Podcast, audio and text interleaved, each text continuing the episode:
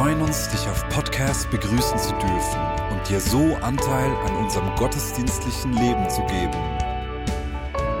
Wir danken dir für jede Form des Mittragens. Mit einer Online-Spende auf der Website kannst du die Vision der Vineyard Bern finanziell unterstützen.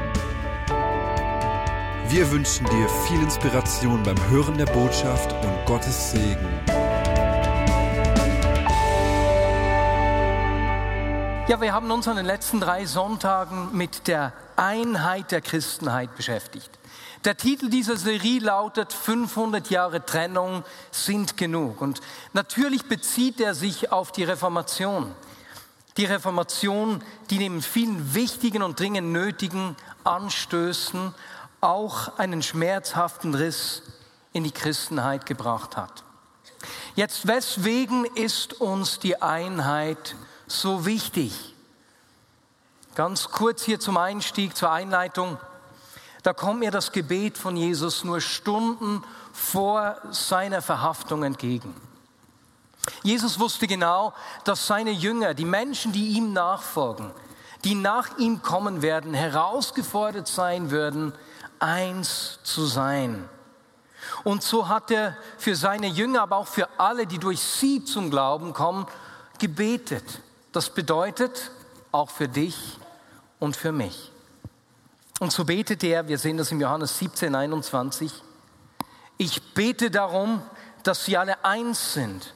Sie in uns, so wie du, Vater, in mir bist und ich in dir bin. Dann wird die Welt glauben, dass du mich gesandt hast. Jetzt, wir in der Vinie Bern, wir strecken uns danach aus und wir setzen uns dafür ein, dass ein Prozent der Menschen in der Agglomeration Bern in der Vinie Bern zu einem lebendigen Glauben an Jesus Christus finden. Wie andere Menschen, oder besser gesagt, wie wir über andere Christen denken und sprechen, hat Auswirkungen darauf, wie unser Zeugnis und unsere Glaubwürdigkeit in dieser Welt wahrgenommen wird. Deswegen hat Einheit direkt hier mit unserem Auftrag zu tun. Der Ausgangspunkt für Einheit, das sehen wir in diesem Gebet, ist nicht, dass wir alle eine Meinung haben. Sonst hätte Jesus gebetet und ich, ich bete, dass sie alle eine Ansicht, eine Überzeugung teilen werden. Nein, er hat gesagt, wir sollen eins sein, wie er und der Vater eins sind. Vater, Sohn und Heiliger Geist sind das perfekte Vorbild von Einheit. Und unser Privileg und unsere Aufgabe als Nachfolger von Jesus ist es, dass wir ihn widerspiegeln. Wir dürfen das Wesen Gottes wiedergeben. Die Menschen sollen an uns jeden Aspekt seines Wesens sehen. Und das wiederum bedeutet, dass dort, wo wir nicht eins sind, und das beginnt in unseren Ehen, in unseren freundschaftlichen Beziehungen, überall dort geben wir ein zerbrochenes Bild des Wesens Gottes ab. Und wenn ein Spiegel zerbrochen ist, dann, dann sieht man nicht mehr klar. Nun, es ist relativ einfach, eins zu sein, wenn man ein Herz und eine Seele ist. Wenn man die gleichen Überzeugungen teilt, wenn man Dinge gleich angehen will. Aber es ist gar nicht so einfacher, viel schwieriger, wenn man unterschiedlich ist, wie wir das in diesem Tanz gesehen haben. Unterschiedliche Spiritualität, unterschiedliche Bewegungen. Es ist viel schwieriger, wenn man äh, äh, andere Überzeugungen hat, anders an Dinge herangehen würde oder wenn man von anderen Christen verletzt worden ist. Durch meine Aufgabe komme ich oft mit Christen aus verschiedensten Hintergründen in Berührung. Und, und bei, bei diesen Treffen habe ich immer wieder Christen erlebt, die mit anderen Christen Mühe haben. Und dabei habe ich eigentlich zwei Hauptgründe äh, kennengelernt oder realisiert, dass es zwei Hauptgründe gibt, weswegen Christen mit anderen Christen Mühe haben. Der eine Grund ist, dass sie verletzt worden sind.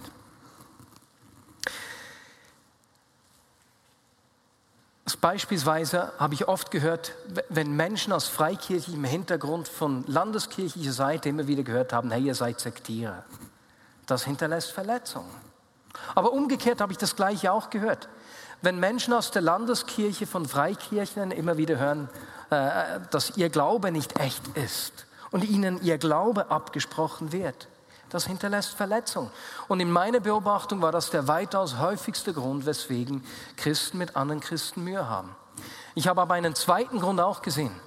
Der zweite Grund, das waren Vorurteile.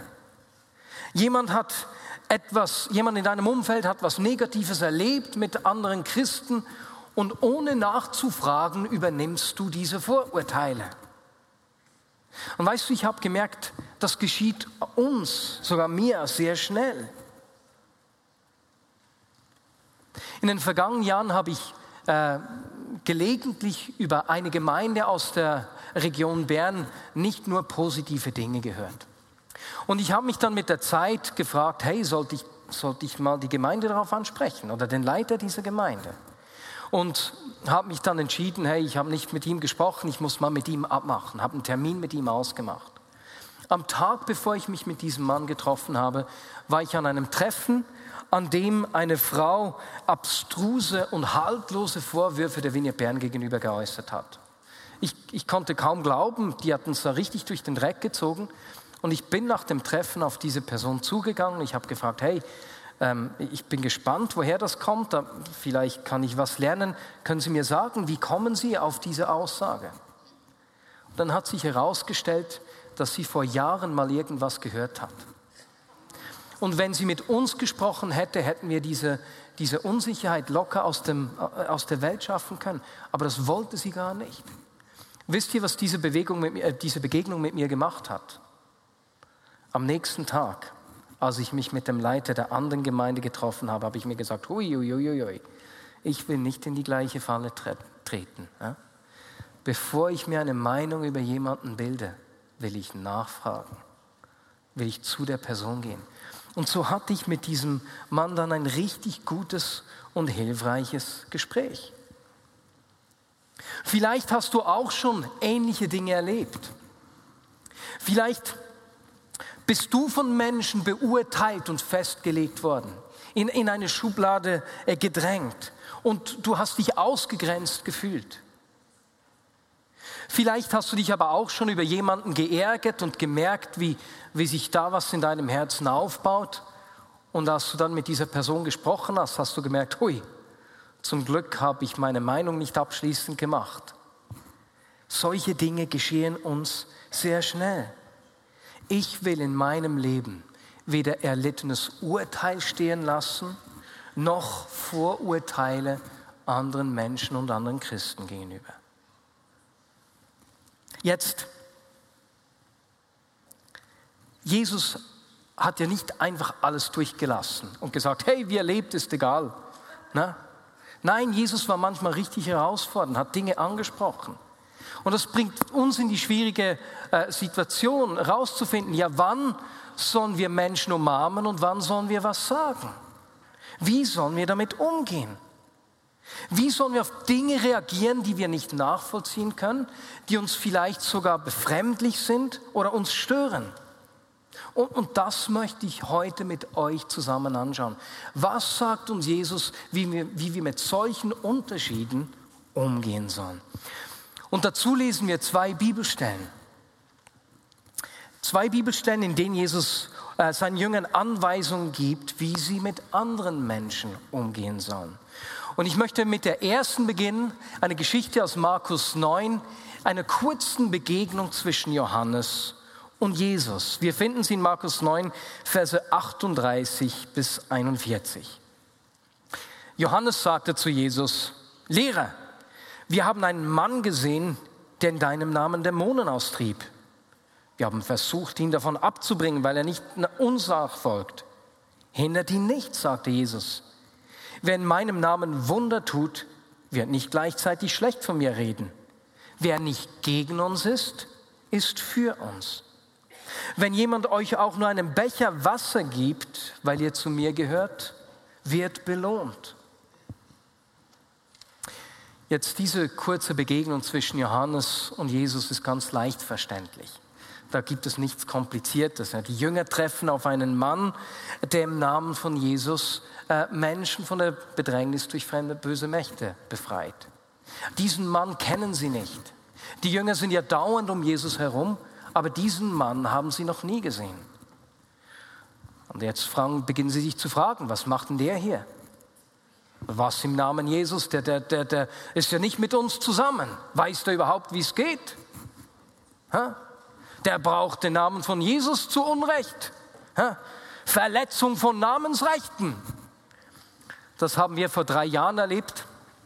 Zwar haben wir am Sommerfest eine Sponsoren-Olympiade für unsere Gerechtigkeitsprojekte durchgeführt. Und dann haben wir eines schönen Tages einen Brief vom Internationalen Olympischen Komitee erhalten.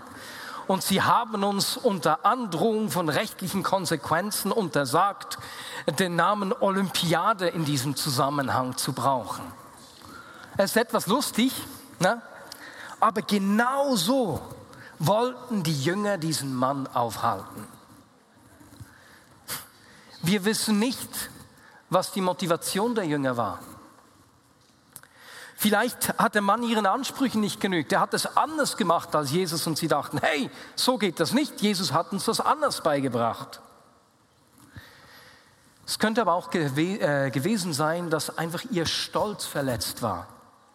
Denn wenn wir im gleichen Kapitel nur einige Verse zurückblättern, sehen, sie, sehen wir, dass die Jünger dort einen Jungen von dämonischen Mächten hätten befreien sollen. Und das hat nicht geklappt. Und jetzt ist da dieser Fremde, der nicht mal mit ihnen zusammen ist. Ne? Und bei dem geht es einfach so. Das geht doch nicht. Vielleicht war es verletzter Stolz. Vielleicht war es aber auch der Geltungsdrang der Jünger, Gesundheit. Bless you. Denn unmittelbar vor dieser Begegnung zwischen Johannes und Jesus haben die Jünger darüber gestritten, wer denn von ihnen wichtiger sei. Und Jesus hat sie da zurechtgewiesen und hat zu ihnen gesagt, hey Jungs, wer von euch der Wichtigste sein will, soll den anderen dienen. Er soll der Diener von allen werden. Und dann hat Jesus ein Kind in die Mitte gestellt und hat gesagt, hey Jünger, wenn ihr diesem kleinen, unbedeutenden Kind was Gutes tut, dann habt ihr es mir getan. Und ich kann mir vorstellen, dass Johannes die, das Thema wechseln wollte, weil es etwas unangenehm war. Das Kind war noch im Mittelpunkt und er dachte, nun, ich habe was für dich getan, Jesus. Da war dieser Mann, na, der in deinem Namen Menschen von Dämonen befreit hat. Und ich habe ihm gesagt, er soll nicht. Das darf er nicht, oder?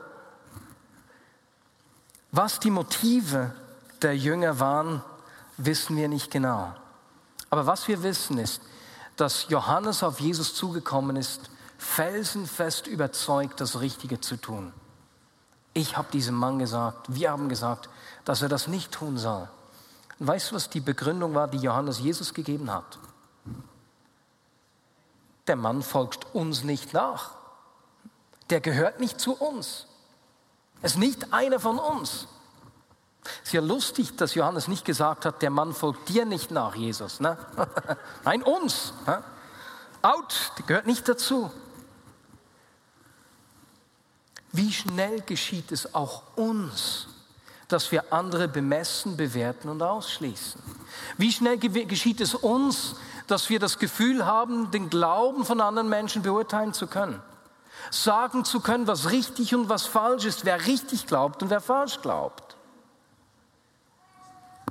Aber weißt du, in dieser Situation reagiert Jesus ganz anders, als Johannes das erwartet hätte. Hindert ihn nicht, sagte er zu den Jüngern. Jesus hat diesen Mann und die Situation anders beurteilt als die Jünger. Jesus hat einen Mann gesehen, der offensichtlich seine Autorität anerkannt hat. Deswegen hat er den Namen Jesus gebraucht. Jesus sieht einen Mann, der, der seinen Auftrag aufnimmt. Deswegen tut er Wunder in seinem Namen. Die Jünger wollten diesen Mann korrigieren und nun korrigiert Jesus die Jünger. Und er sagt ihnen, hey, wer nicht gegen uns ist, ist für uns. Der Mann ist doch auf unserer Seite. Habt ihr es immer noch nicht verstanden? Habe ich euch nicht gerade eben gesagt, dass ihr einander dienen sollten, dass die belohnt werden, die einander dienen. Ja, wer der Wichtigste sein will, soll der Diener von allen werden. Meine Lieben, das ist auch in dieser Situation so. meine lieben Jünger. Ich sage euch, wer euch schon nur ein Glas Wasser bringt, weil ihr mir nachfolgt, wird belohnt dafür. Aber beginnt doch endlich einander zu dienen, anstatt euch zu messen und zu bewerten. Leute, es ist Zeit, dass wir den Maßstab zur Seite legen, mit dem wir andere bemessen. Und nun magst du sagen, nun gut, Marius, das kann ich nachvollziehen. Dieser Mann hat ja doch einigermaßen das Richtige gemacht. Ja, ich kann sehen, dass der auch noch dazu gehört, dass der auch auf unserer Seite ist. Wie aber sollen wir reagieren, wenn jemand offensichtlich falsch liegt? Ich meine, da müssen wir doch Tacheles sprechen und ihm den Marsch blasen, oder? Da müssen wir konfrontieren. Da müssen wir korrigieren. Ich kann mir gut vorstellen, dass Jesus ebenfalls mit solchen Fragen konfrontiert war. Hey Jesus, weswegen gibst du dich mit Zöllnern und Huren ab? Dieser Mann, der schon drei Wochen mit uns zusammen ist, seine Angestellten haben mich gerade gestern wieder ausgenommen wie eine Weihnachtsgans. Und der ist schon drei Wochen mit uns zusammen und du lässt ihn einfach so mit. Reagier mal endlich, schick den endlich weg. Das kann ich mir sehr gut nach, äh, vorstellen. So. Wie sollen wir reagieren, wenn jemand offensichtlich falsch liegt? Auch hier gibt es ein Gleichnis, in dem Jesus uns hilfreiche Hinweise dazu gibt.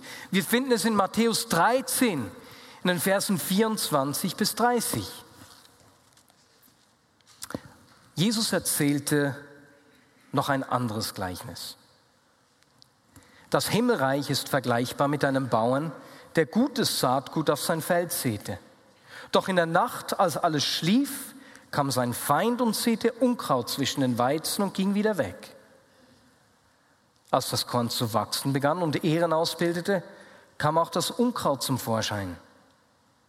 Da kamen die Arbeiter des Bauern und sagten, Herr, das Feld, auf dem du gutes Saatgut gesät hast, ist voller Unkraut. Das hat mein Feind getan, rief der Bauer aus. Sollen wir das Unkraut ausreißen? fragten die Arbeiter. Er aber antwortete, nein. Wenn ihr es ausreißt, könntet ihr zugleich den Weizen mit ausreißen. Lasst beides bis zur Zeit der Ernte wachsen. Dann will ich den Erntehelfern sagen, dass sie das Unkraut heraussammeln und verbrennen sollen. Den Weizen aber sollen sie in die Scheune bringen. Jesus erklärt den Zuhörern hier das Reich Gottes anhand von verständlichen Bildern aus dem bäuerlichen Alltag. Bilder, die die Menschen damals gut nachvollziehen konnten und auch wir heute ebenso gut noch verstehen können. Damals konnte es im Nahen Osten durchaus sein, wenn, wenn da Krach war zwischen Nachbarn, dass ein Bauer dem nächsten Unkraut ins Feld sät, um, ihn zu, um sich zu rächen. Das kannten sie. Leider machen wir das genauso manchmal. Anstatt dass wir einander stärken, ja, indem wir negativ übereinander sprechen, indem ja, schaden wir einander und sehen unser Unkraut hinüber ins Feld. Jetzt die Grasart, die Martin Luther hier mit Unkraut übersetzt hat, heißt genau genommen Taumellolch. Ein lustiges Wort, äh, Volt, hätte ich beinahe den L schon wieder gesagt. Der Taumellolch war in der Antike weit verbreitet. Das Problem an diesem Gras ist, dass man es am Anfang gar nicht vom Weizen unterscheiden kann. Deswegen nennt man dieses Kraut auch Scheinweizen. Der Taumellolch tut so, als wäre er Weizen. Er gibt was vor. Ich finde das spannend, wenn wir an dieses Gleichnis denken. Ne? Man kann die beiden erst voneinander unterscheiden, wenn sich die Früchte ausbilden. Das heißt, wenn diese Körner zum Vorschein kommen. Aber noch dann ist es schwierig. Jetzt, als in diesem Gleichnis die Erntearbeit oder die Arbeiter das Unkraut entdeckt haben, muss in diesem Stadium gewesen sein. Die Frucht wird schon langsam sichtbar. Das Problem beim Taumellolch ist, dass er nicht einfach ein harmloses Unkraut ist, der den Ernteertrag schmälert Ich meine, schon dann wäre es sinnvoll, Unkraut zu jäten, auszureißen. Aber der Taumellolch an sich ist giftig. Er kann, wenn er dann mitgemahlen wird mit dem Weizen, dazu führen, dass Menschen, die Brot essen, das eben mit Taumellolch versetzt ist, zu taumeln beginnen, dass es ihnen übel wird. Deswegen heißt er auch Taumellolch. Die Menschen beginnen zu taumeln. Und dieses Unkraut kann auch dazu führen, dass die ganze Ernte hinüber ist, denn der Taumellolch äh, wird sehr oft von einem Pilz befallen, der dann eben die ganze Ernte ähm, zerstören würde. Und so war damals für die Zuhörer von Jesus klar, dieses Unkraut, dieser Taumellolch muss ausgerichtet werden. Der bedroht sonst den Weizen. Und genauso ist es auch heute mit unseren aktuellen ähm, Kenntnissen aus der Landwirtschaft, mit dem gesunden Menschenverstand ist klar, das Unkraut gehört ausgerissen. Aber genau hier kommt in diesem Gleichnis die unerwartete Wende. Das ist der Clou dieser Geschichte. Denn Jesus sagt, dass der Bauer um keinen Fall will, dass die Arbeiter dieses Unkraut ausreißen. Weswegen? hey, denn sonst reißt ihr unabsichtlich auch den guten Weizen mit aus. Lasst beides bis zur Zeit der Ernte wachsen, befiehlt er stattdessen. Ganz anders als die Zuhörer hat er keine Angst, dass dieser Lolch die Weizenernte bedrohen könnte. Und Jesus erklärt seinen Jüngern kurz darauf die Bedeutung dieses Gleichnisses. Und er sagt ihnen, dass er der Bauer ist, der guten Samen sät und dass er am Ende der Zeit urteilen wird. Er wird die Erntearbeiter aussenden, die dann äh, den Lolch vom Weizen trennen. Aber nicht heute, sondern am Ende der Zeit. Und so sagt uns Jesus hier, besser gesagt zu seinen Jüngern, dass es nicht an uns ist zu urteilen, nicht mal dort, wo der Feind der Satan den Samen sät. Ich finde das krass. Wie anders funktionieren wir Menschen normalerweise? Wie schnell fürchten wir uns, dass ein Unkraut das Reich Gottes bedrohen könnte? Wir haben schnell eine Hacke zur Hand, wenn wir irgendwo Unkraut sehen und wollen zu jäten beginnen. Aber weißt du was? Im Reich Gottes gelten andere Maßstäbe andere als unser enger menschlicher Horizont es kennt. Findet ihr das nicht auch krass? Ich habe das ziemlich krass gefunden. Im Alten Testament reißt das Böse aus eurer Mitte und Jesus sagt hier, hey Leute, lasst es stehen. Mein Reich ist stärker. Jetzt, magst du eine weitere Frage stellen und damit kommen wir zum Ende der Predigt. Ja, heißt das, dass einfach alles okay ist und es gar keine Rolle spielt, was wir glauben und wie wir leben? Nein. Wir haben selbst in dieser, dieser ersten Geschichte, die wir gelesen haben, gesehen, dass Jesus sehr wohl Menschen konfrontiert, ermahnt und korrigiert.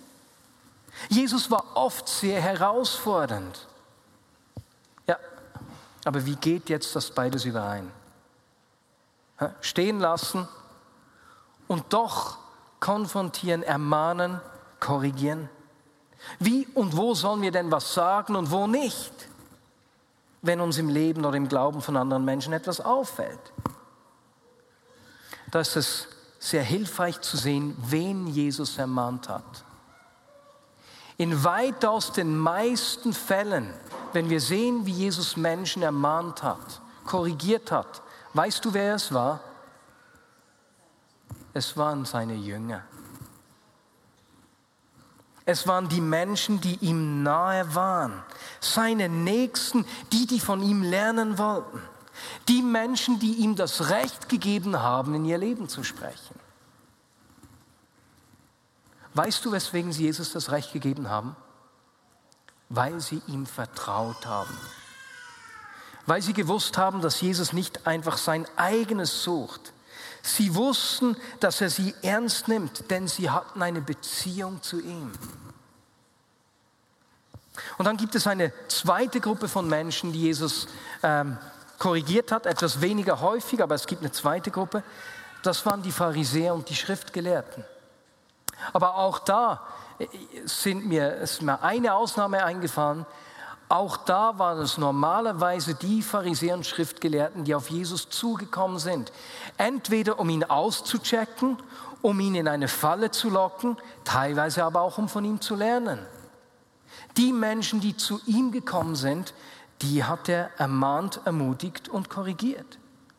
Mit anderen Worten, Ermahnung, Ermutigung und Korrektur sind unglaublich wichtig. Aber dafür braucht es das Vertrauen des Gegenübers. Wenn wir bereit sind, uns auf Beziehungen einzulassen und dem Gegenüber von ganzem Herzen zu dienen, wie das Jesus seinen Jüngern da gesagt hat, hey, wenn ihr wichtig sein wollt, dient äh, dem Nächsten, ne? dann entsteht Vertrauen. Und mit diesem Vertrauen erhalten wir das Recht, einander ins Leben zu sprechen. Wenn du Teil der Vignette Bern bist, dann geht es uns etwas an, wie wir leben. Das ist nicht einfach eine Privatsache. Wir wollen miteinander und aneinander lernen, Jesus ähnlicher zu werden. Und deswegen habe ich sogar die Erwartung, dass wir einander gegenseitig ins Leben sprechen, dass wir einander ermutigen und ermahnen. Und du darfst auch mich ansprechen, wenn du in meinem Leben Dinge siehst, wo du siehst, hey, Marius, jetzt brauchst du Ermutigung oder Ermahnung. Aber dort, wo wir nicht bereit sind, jemanden bedingungslos zu lieben, und ihm zuerst mal zu dienen, verwirken wir das Recht, dieser Person ins Leben sprechen zu können. Hast du das gehört? Es beginnt mit der Beziehung. Es beginnt mit unserer Bereitschaft zu dienen, auch wenn nicht alles stimmt.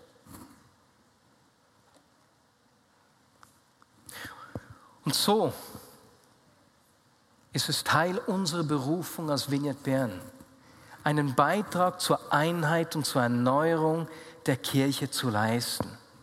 Und wir können nur da etwas erneuern, wo wir Beziehung haben, wo wir nahe sind.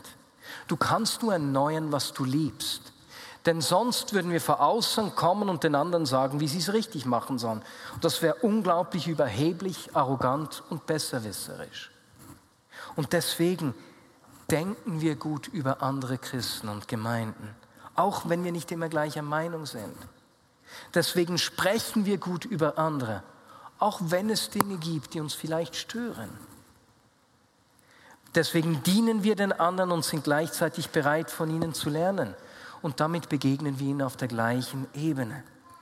Und dort, wo andere Christen sehen, hey, die Menschen aus Vignette Bern, die meinen gar nicht, sie seien besser, entsteht Vertrauen und wir erhalten das Recht, das, was uns gegeben hat, auch weiterzugeben. Und wir erhalten das, was Gott ihnen anvertraut hat. Aber es beginnt nicht mit dem Ermahnen. Es beginnt damit, dass wir uns auf die Beziehung einlassen und dem Gegenüber zuerst dienen. Ja, und so lasst uns deswegen nochmals den Maßstab auf die Seite legen mit dem wir einander und andere Christen bewerten. Lasst uns andere Christen nicht beurteilen. Lasst uns die Beziehung suchen und ihnen dienen. 500 Jahre Trennung sind genug, heißt nicht, dass wir eine kirchliche Organisation werden wollen, überhaupt nicht. Sondern es heißt, dass wir einander mit Wohlwollen und mit der Bereitschaft, einander zu dienen und voneinander zu lernen, äh, einander begegnen wollen. Und weißt du, wir leben in einer Zeit, in der Gott seine Kirche erneuert. Es ist so begeisternd zu sehen, was Gott am Wirken ist. Diese God-Story, die ich vor der Predigt erzählt habe, ist nur ein Ausdruck davon. Ich höre im Moment so viele solche Geschichten. Es ist begeisternd zu sehen, wie Gott um uns herum wirkt. Und ich will Teil davon sein. Und ich will sehen, wie diese Erneuerung, die Gott wirkt, die ganze Kirche erfasst. Genauso wie wir das auch im Tanz gesehen haben. Ne?